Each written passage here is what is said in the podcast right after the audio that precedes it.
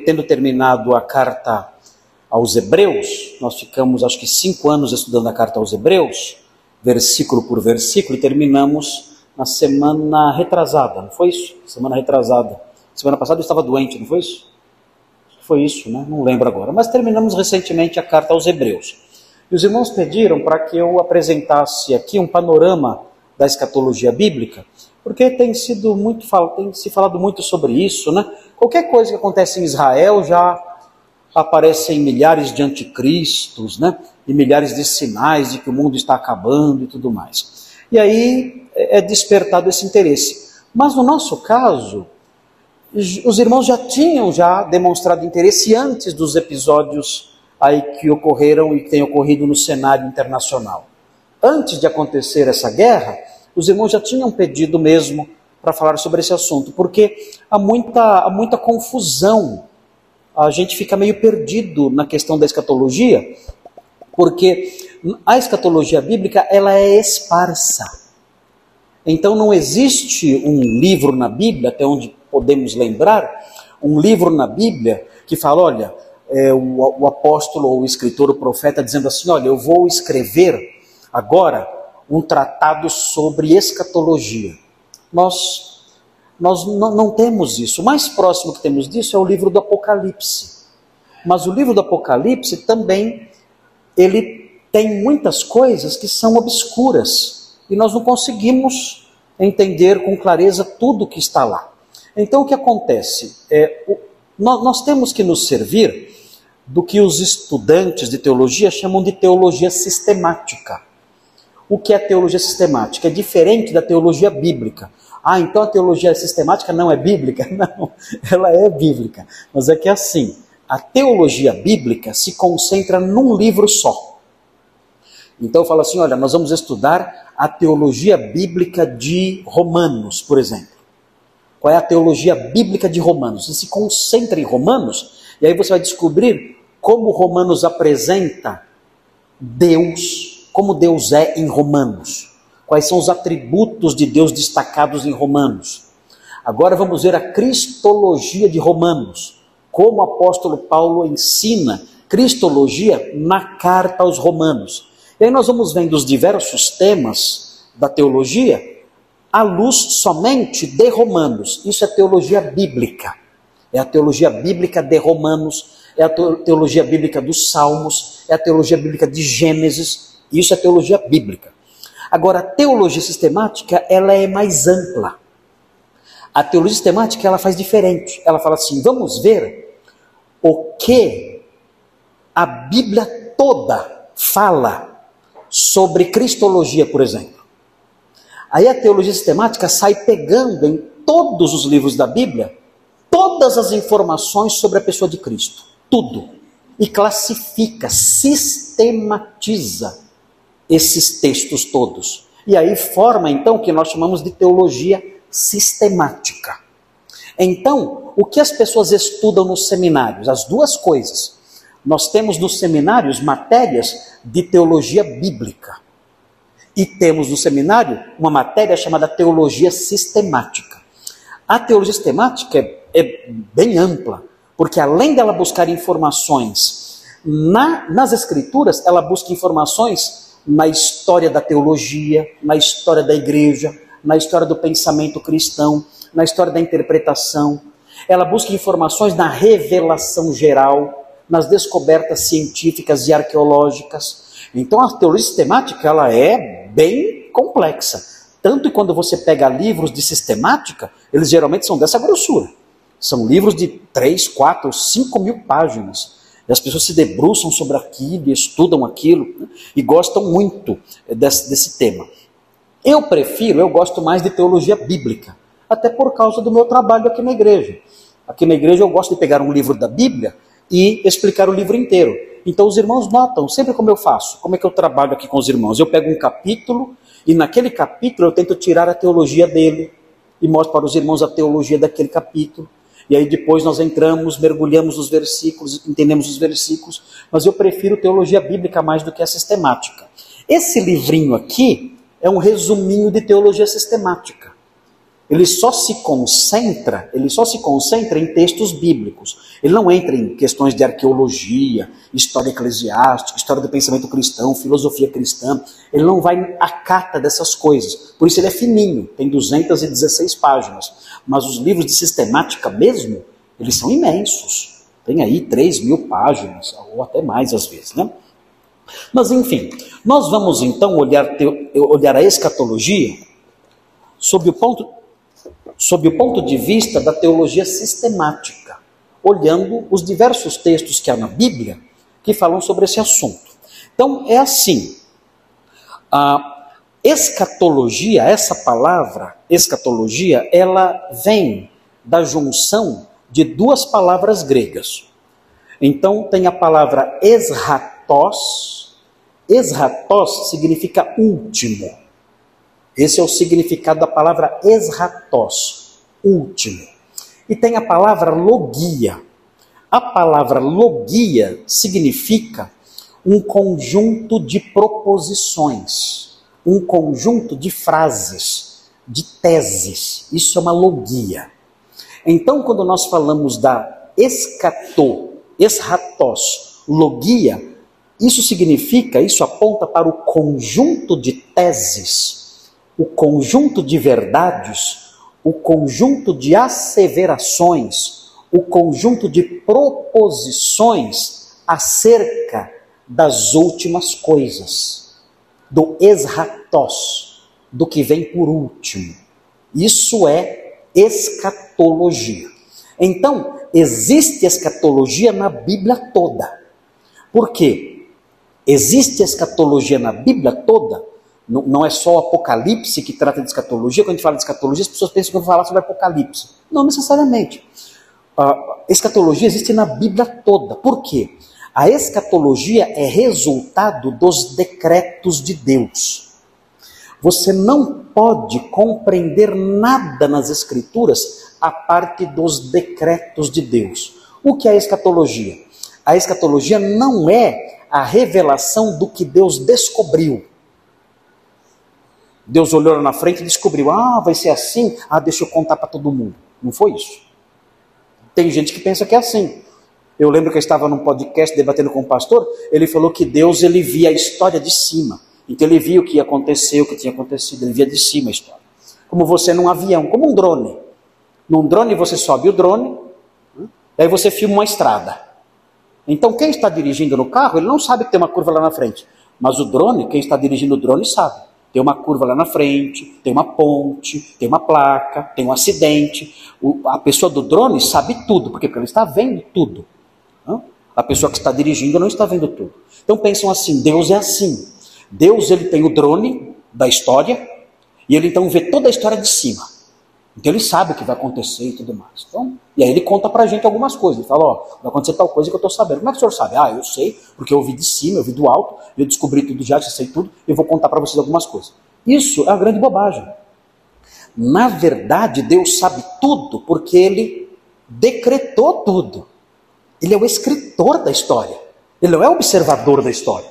Não existe uma história eterna e um Deus eterno, dois entes eternos uma história lá eterna, que existe a parte de Deus, que surgiu do nada, sabe de onde surgiu, e Deus que fica observando aquilo que ele não sabe nem de onde veio. Não. O que existe é um decreto e Deus sabe o que vai acontecer, não porque ele está olhando e vendo, é porque está na cabeça dele. A história está na mente dele. Ele decretou isso. E por que está na mente dele? Quem colocou essa história na mente dele? Quem colocou lá? Ele próprio. Ele criou o futuro. Ele planejou o futuro. Ele decretou o que vai acontecer. Que partes do futuro ele decretou que, ia, que, ia, que, ele, iria, que ele iria executar? Que partes? Que pedaços do futuro ele disse, ele decretou que iria realizar? Todo o futuro. Todo o futuro é obra dele. Então, o que é, o que é a escatologia? A escatologia é a revelação do que Deus planejou na eternidade para a história. Isso é escatologia. É a revelação não do que Deus descobriu, não do que Deus viu lá do alto e falou: Ah, eu não sabia, agora eu sei. Não é isso. Ele, é, é, é a revelação do que ele planejou. Disse: Vai ser assim. E vai ser, porque ele determinou que vai ser assim. Então, escatologia é isso, a revelação dos decretos de Deus. E dos decretos futuros de Deus. Existe uma escatologia que já se cumpriu. Por exemplo, um texto escatológico muito conhecido é o proto-evangelho. O que é o proto-evangelho? É o texto de Gênesis 3,15. É a primeira profecia que nós temos na Bíblia, o proto-evangelho. E o que diz o proto-evangelho? O proto-evangelho, Deus fala para a serpente. Olha só, Deus revelou o futuro para o diabo.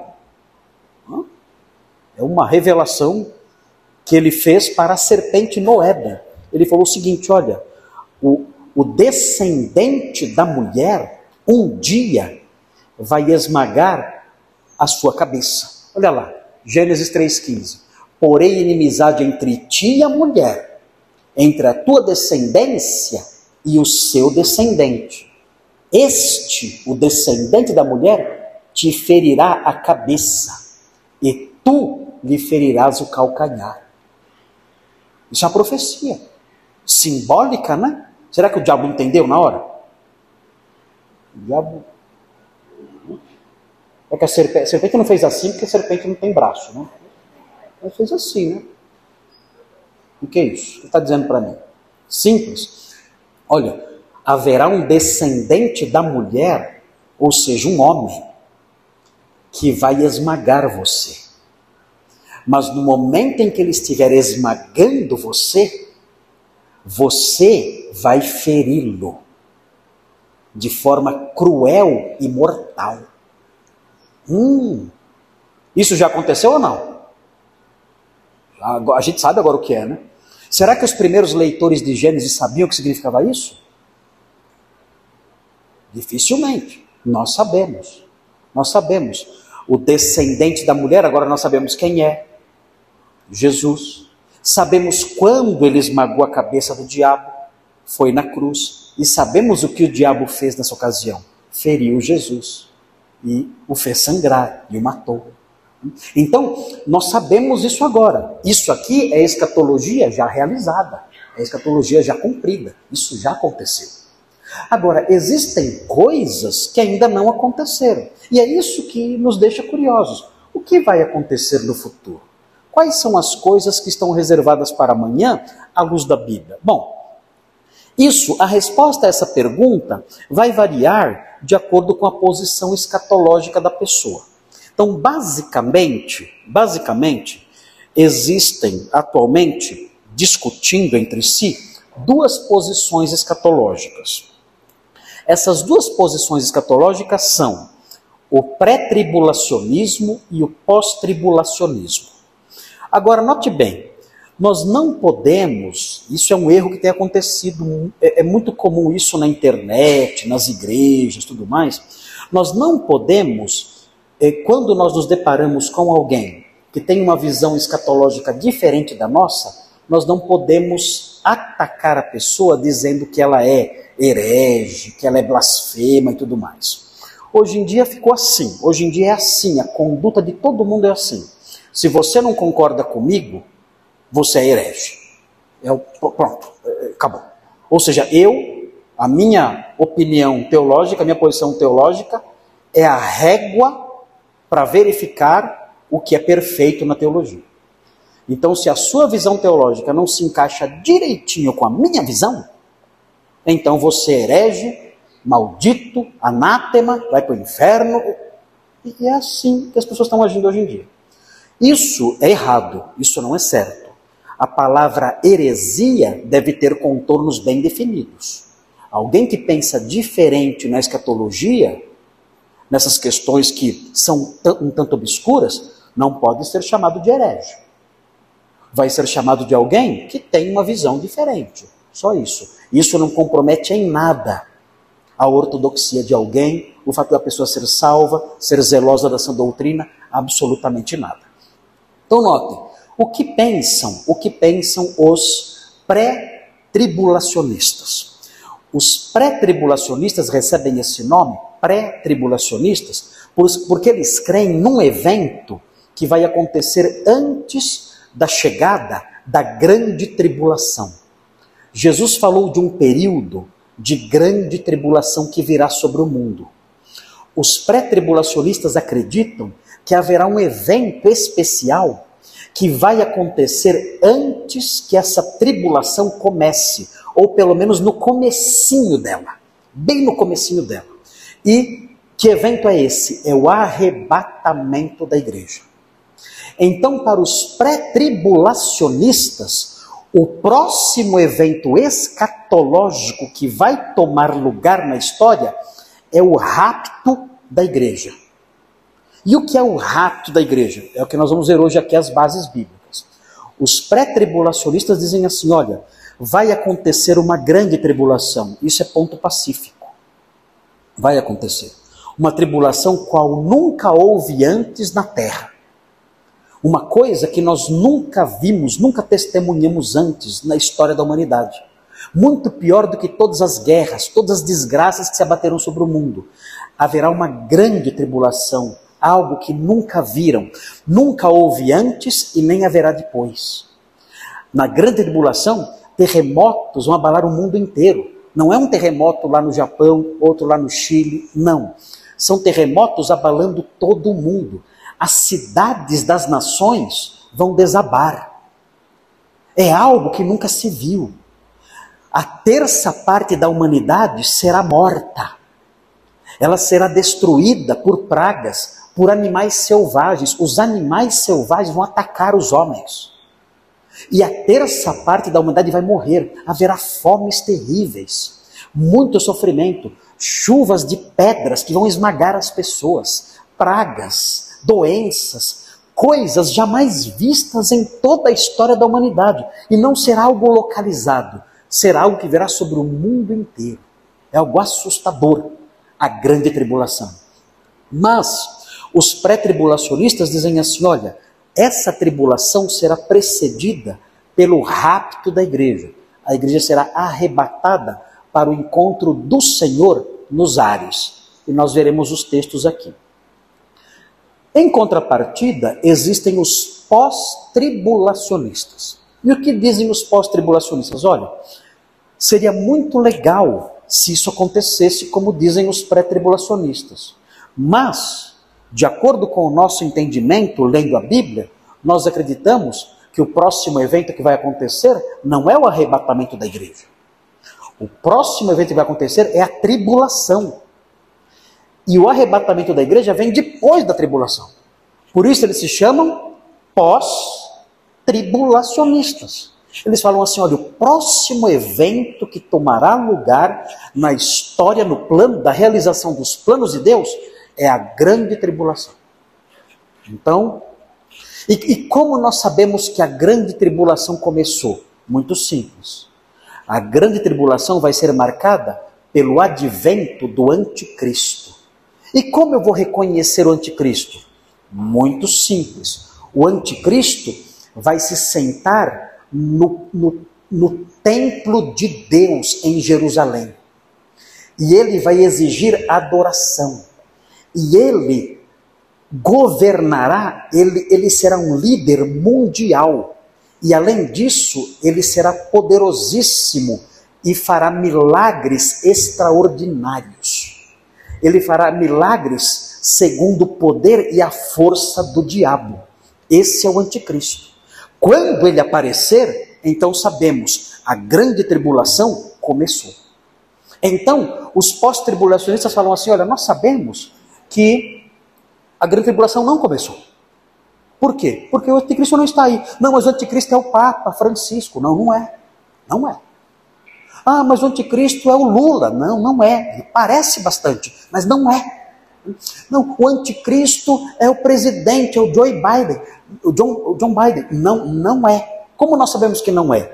Porque o anticristo, ele vai se assentar no templo de Deus, ele em Jerusalém, ele exigirá adoração como se fosse Deus, ele vai perseguir os judeus, porque os judeus vão se recusar a adorá-lo, ele vai perseguir os cristãos e matá-los por decapitação, essa é a forma de morte que ele vai aplicar aos seus inimigos, e ele vai fazer milagres tão grandiosos como fazer, ele vai fazer fogo descer do céu, tamanho o seu poder. Os seus milagres serão tão grandes que as pessoas dirão: Esse homem é divino, e ele vai exigir adoração como se Deus fosse. Esse homem já existe? Ele já está aí? Não. Ele já nasceu? Talvez. Talvez seja um menino, seja um jovem, seja um, homem, mas ele não se manifestou ainda. Quando ele se manifestar, então saberemos. Começou a grande tribulação. E o que vai acontecer no finalzinho da tribulação? O arrebatamento da igreja. Cristo voltará e a igreja sairá ao seu encontro. Então, existem essas duas posições. Qual delas é herética, do diabo, quem crê vai para o inferno? Qual delas? Nenhuma. Nada disso. Tem. São posições distintas. Qual é o maior argumento do pós-tribulacionismo? Eles falam assim: olha, quando nós lemos sobre a tribulação, nós vemos crentes lá. Quem, quem, quem o anticristo vai matar? Está cheio de crente lá. Se a igreja foi arrebatada, quem ele vai matar? Quem ele vai perseguir? A igreja foi, já subiu. Como é que tem tanto crente na tribulação, então, se a igreja é arrebatada antes? Então, esse é o argumento dos pós-tribulacionistas. Argumento forte, né? Tá, realmente. Quem o anticristo vai perseguir se a igreja foi removida? É verdade? Então, há esse argumento aí. Então, como, como entender essas duas coisas? Como entender essas duas coisas? É assim.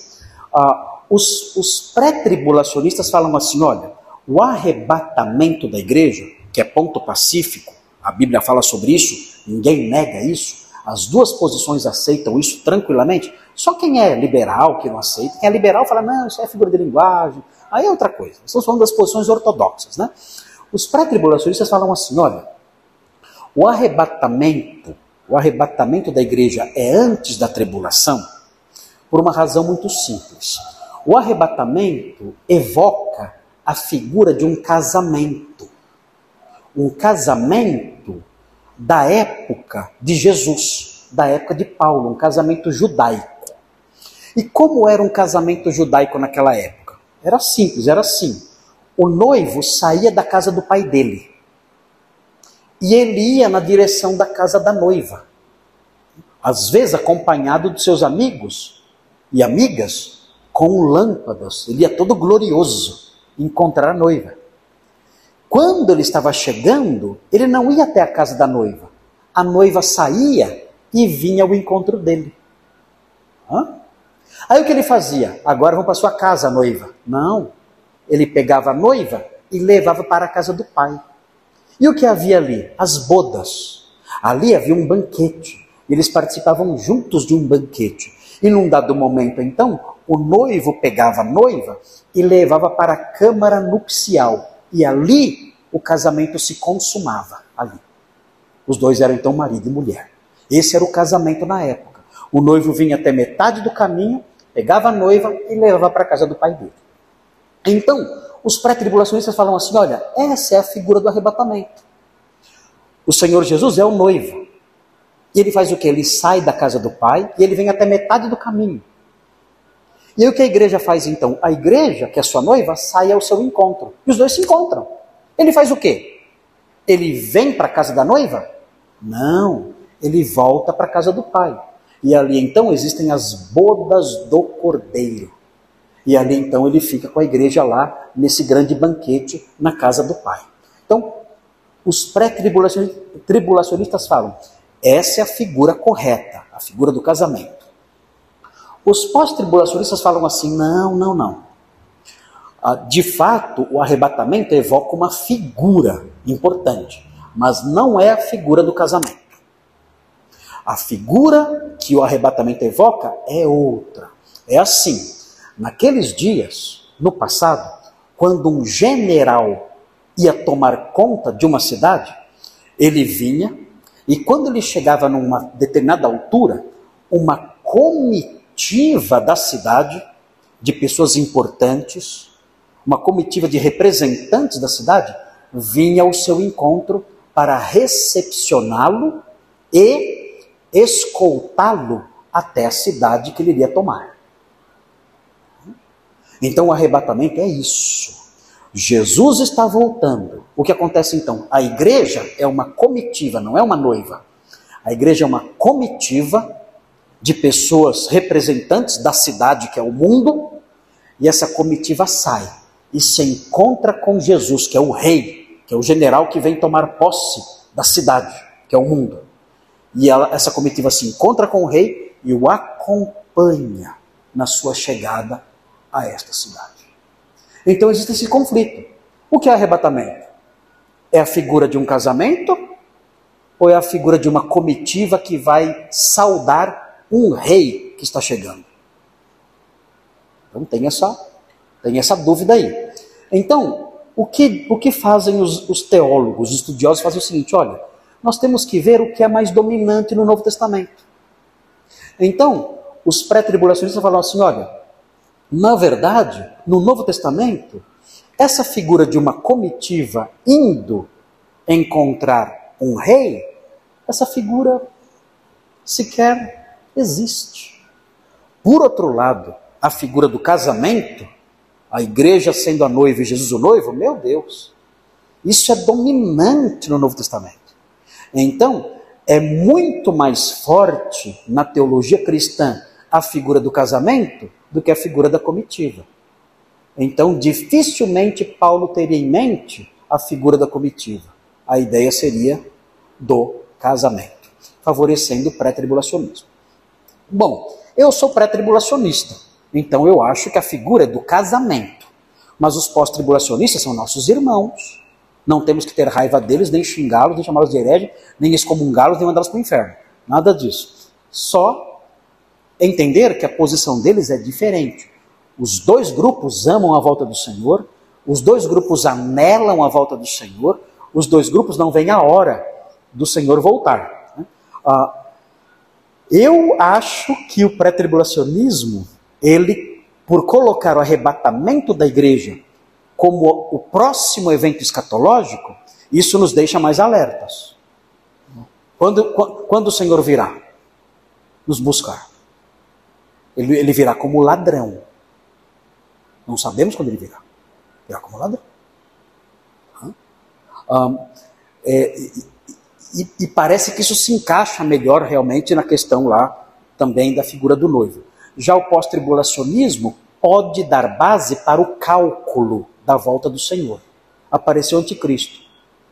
Já dá para calcular quando Jesus volta. Alguns dizem, né? Dá para calcular.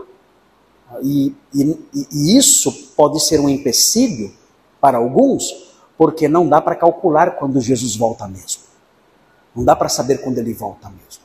Aliás, calcular o dia da sua volta é perigoso. Muita gente já fez isso e deu com os burros na água, né?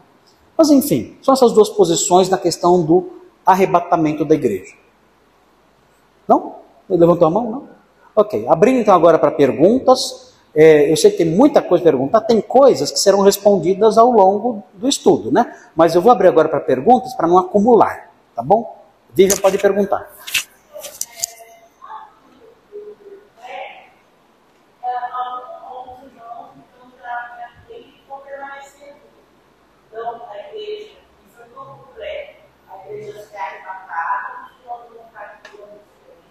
Oi? Não, não, não. Nenhum crente fica aqui. Nenhum.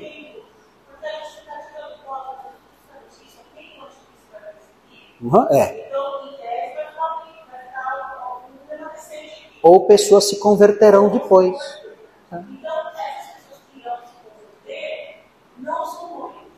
Não são noivas. Não são noivas. É outro grupo de salvos.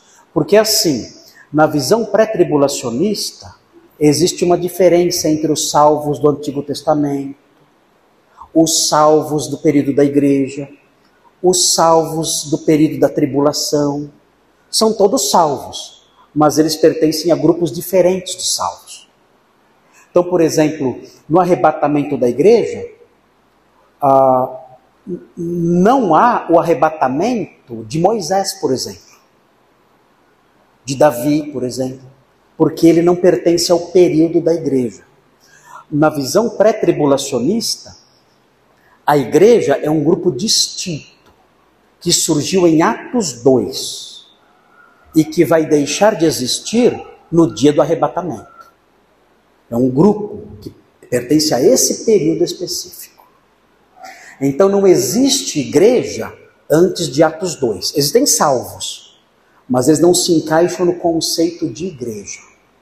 A igreja, ela existe entre, a, entre Atos 2, o envio do Espírito Santo, aí a igreja nasce e termina quando ela é arrebatada. Aí acabou o período da igreja. Então, os outros salvos não são a noiva, não são igreja, são os salvos de períodos distintos. Quais são as marcas da igreja?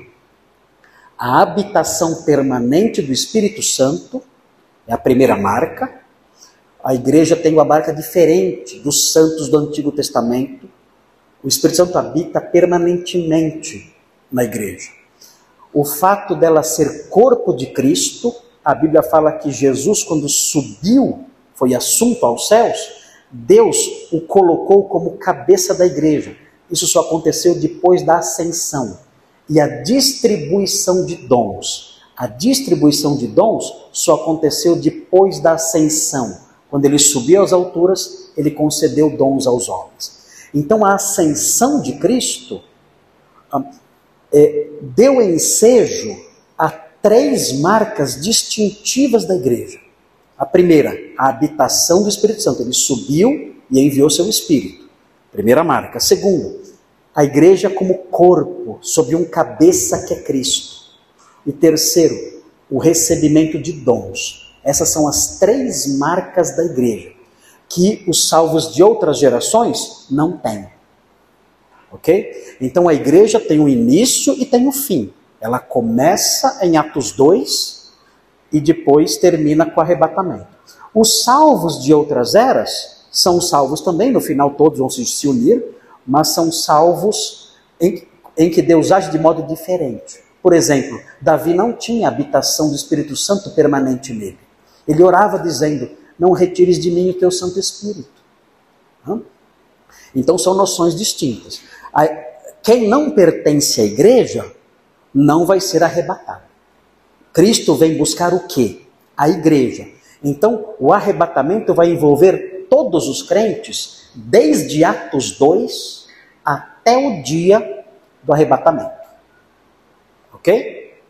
Então, quem vai ser arrebatado? Todos os crentes a partir de Atos 2 até o dia do arrebatamento. Ok? Davi vai ser arrebatado? Não. Abel? Não. Abraão? Não. Quando é que eles vão ressuscitar? Aí nós vamos ver depois. Eles vão ressuscitar? Daniel vai ressuscitar? Vai. Quando? Não é com a igreja, é separado. Bom, vamos ver o texto bíblico sobre arrebatamento? Veja aí quem tem o um manualzinho, tem aí o texto bíblico sobre arrebatamento. O arrebatamento envolve crentes vivos e crentes mortos. Tá bom? Então, primeiro, um, haverá ressurreição dos crentes, desde Atos 2 até aquele dia. E depois a transformação dos crentes vivos, que estiverem vivos no dia.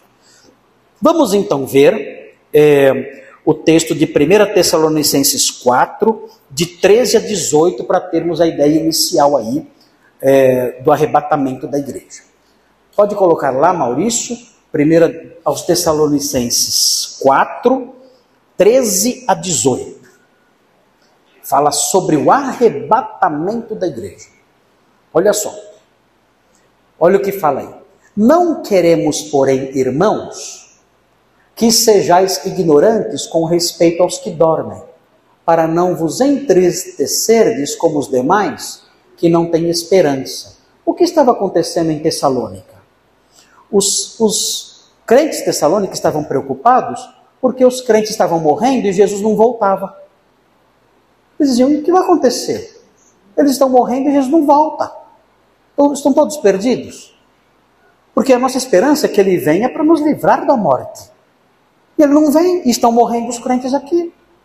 Então aqui o apóstolo Paulo vai sanar esse temor e essa dúvida. Então ele fala: se cremos que Jesus morreu e ressuscitou, assim também Deus, mediante Jesus, trará em sua companhia os que dormem. Ou seja, ele vai conduzir com ele os que já morreram. Ele vai trazer para junto de si e conduzir com ele os que já morreram.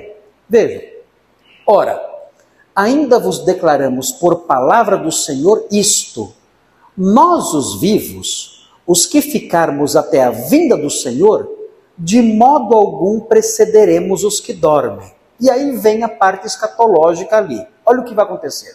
Fala assim: Porquanto o Senhor mesmo, dada a sua palavra de ordem, é um comando divino, notem bem, isso é algo revelado especialmente para Paulo.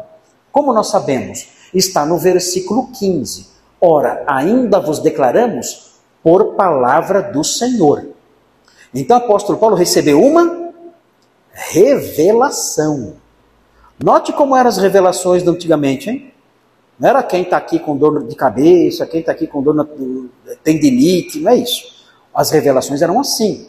Revelações de impacto sobre a história da redenção. Isso é revelação. O apóstolo Paulo recebeu do Senhor essa palavra. Então isso é muito sério, não é a opinião dele, não é o que ele acha, não é o que ele deseja. O Senhor mesmo falou com ele e lhe deu essa palavra.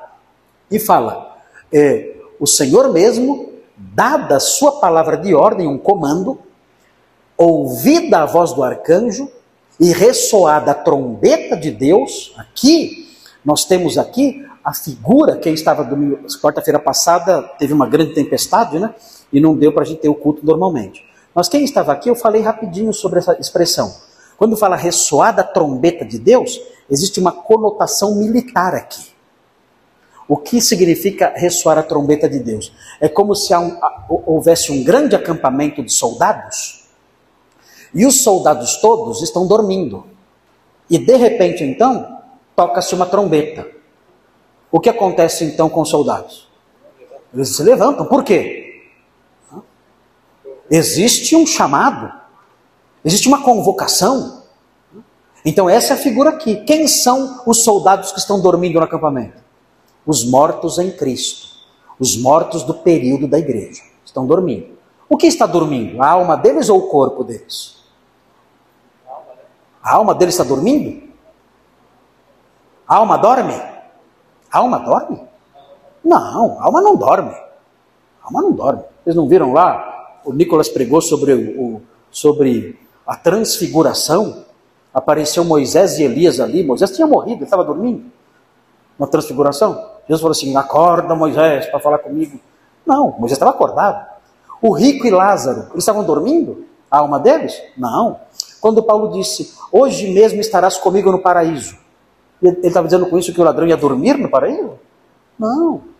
Quando Paulo fala, para mim é bom partir e estar com Cristo, porque é incomparavelmente melhor, ele está dizendo que ele ia para o céu para dormir? Não. Quando nós vemos no Apocalipse as almas debaixo do altar, elas estão dormindo? Não. A alma não dorme. O que dorme então? O corpo. Então os crentes em Cristo são um grande exército dormindo no cemitério. O que significa cemitério? Dormitório. Ah, sabia disso? Cemitério, dormitório. É. Todo mundo, ninguém agora quer ir para o dormitório, né? Mas é. Eles estão lá dormindo. Ok? O que vai acontecer então? Tocará uma trombeta. Esse exército então vai acordar. Dá medo? Eu não tenho medo. Eu acho é muito legal. Eu não vejo a hora disso acontecer. Então note, ressoada a trombeta de Deus, descerá dos céus, o Senhor se levantará do seu... Ele agora está sentado ao lado do Senhor, ao lado de Deus. Ele se levantará. Já pensou esse momento? Toca a trombeta, Deus dá ordem, o Senhor se levanta do seu trono. Agora eu vou voltar. É, agora eu vou descer para encontrar com o exército que estava dormindo. A trombeta soou, eu vou encontrá-los agora. Os mortos em Cristo, então, olha lá, mortos em Cristo, a igreja, né? ressuscitarão primeiro, vão se levantar. Os cemitérios vão ter suas sepulturas abertas. Essa ressurreição é física, não tem ressurreição espiritual. É física, é corpórea. é material. Os cadáveres vão se levantar. Os seus corpos serão restaurados. Mesmo os corpos que foram cremados, o Senhor vai reunir as suas partículas todas. Deus já fez algum corpo do pó alguma vez? Sim ou não? Deus já fez algum corpo do pó? Parece que sim, né? Lembram de Gênesis? Ele vai reunir de novo as nossas partículas todas.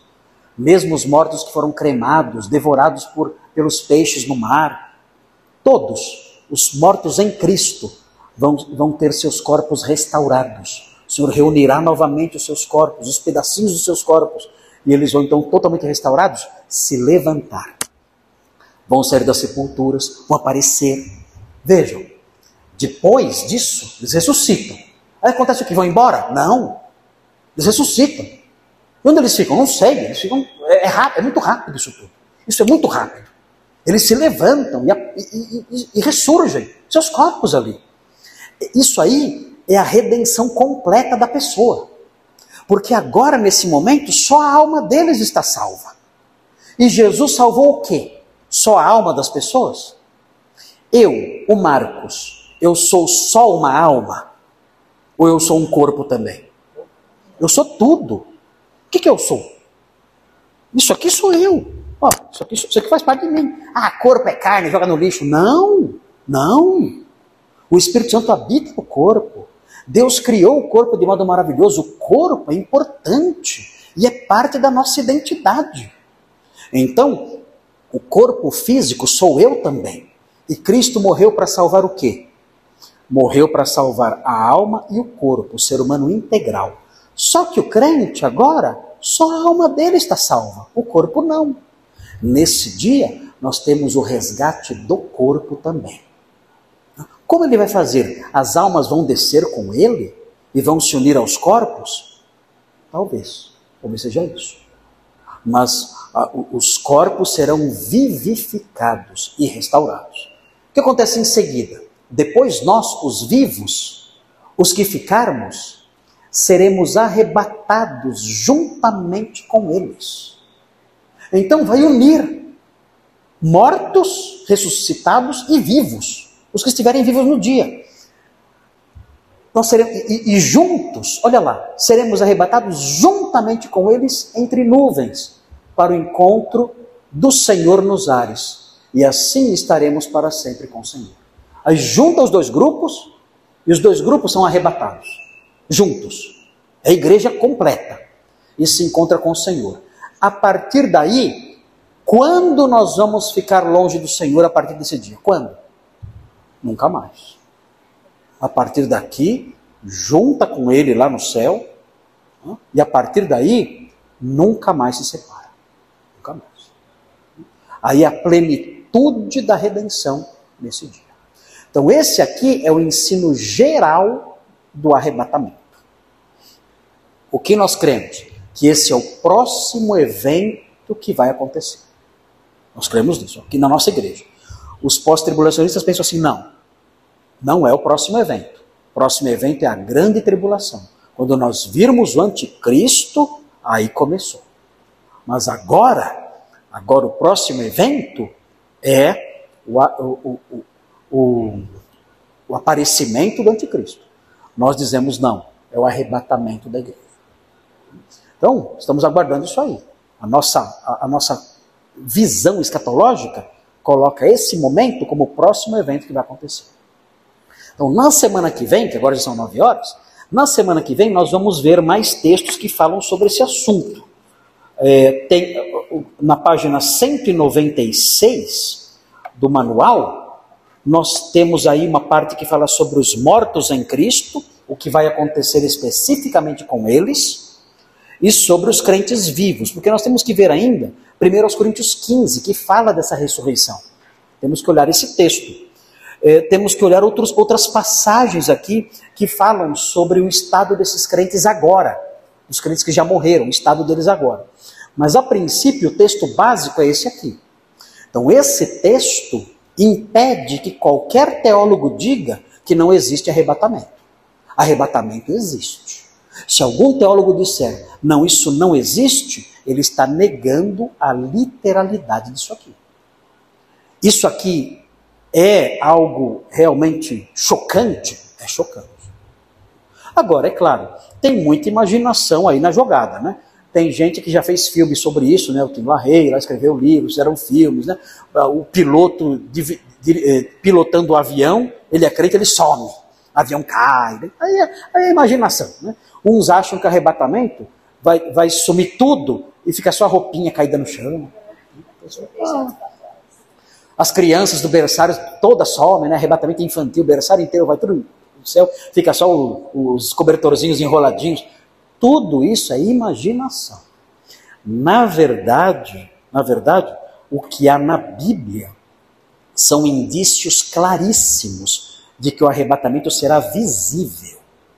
As pessoas verão. Todos os arrebatamentos da Bíblia, todos foram visíveis. O arrebatamento de Elias foi visível, Eliseu viu. O arrebatamento de Jesus foi visível, os doze ficaram olhando ele subir. O arrebatamento das duas testemunhas em Apocalipse é visível, todo mundo vê eles dois subindo. Eu acredito que o arrebatamento vai ser visível. E não tem base nenhuma para dizer que vai ser invisível ou secreto, como falam por aí.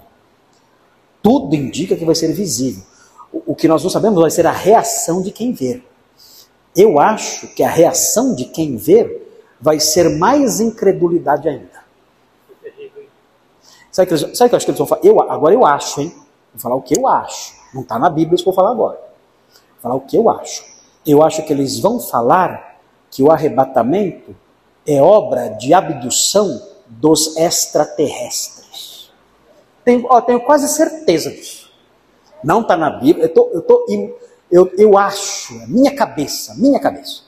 Eu acho que eles vão olhar aquilo e falar assim: isso aí são os extraterrestres purificando a terra tirando quem não presta. Tenho certeza, sabe por quê?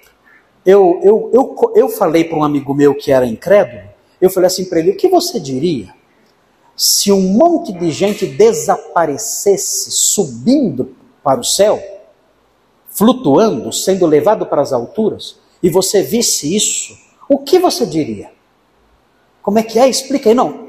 Se você visse várias pessoas sendo levadas para o céu, subindo e desaparecessem, o que você diria? Ah, com certeza. Eles estariam sendo abduzidas por extraterrestres. Certeza absoluta. Ele falou isso na hora. Então, parece que o diabo está treinando a cabeça dos homens modernos para acreditar nisso. E, e, será que pode ser até que o anticristo se aproveite disso, né? Olha onde vai a nossa imaginação agora. Pode ser que o anticristo fale assim: olha, eu posso conversar com os extraterrestres e negociar a devolução deles. Hã? E posso ganhar o prêmio Nobel da Paz.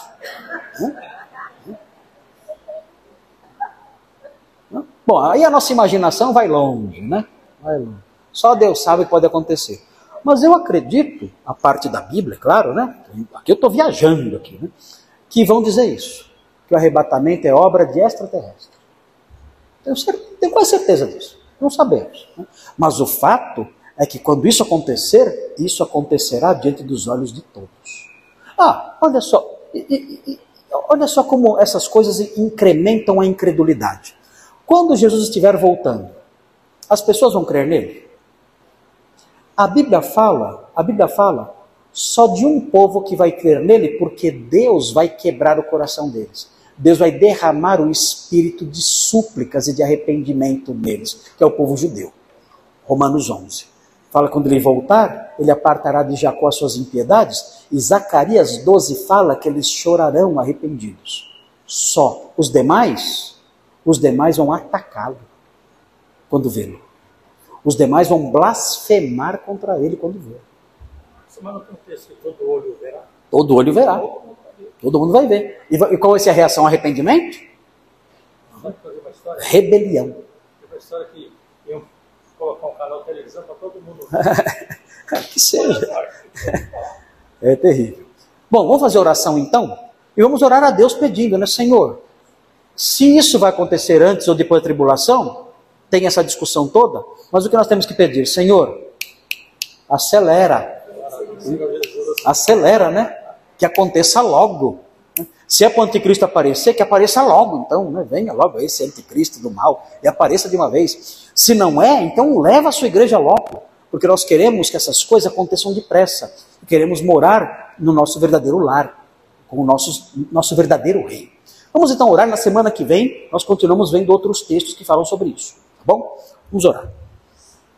Senhor Deus, muito obrigado por essas coisas. Queremos pedir que o Senhor nos ajude, para que, por Sua graça, o nosso coração seja consolado com essas coisas. O apóstolo Paulo escreveu esse texto de 1 Tessalonicenses não só para nos informar acerca das coisas futuras, mas especialmente para nos consolar. Ajuda-nos, Senhor, para que isso nos sirva de consolo e estimule a nossa esperança.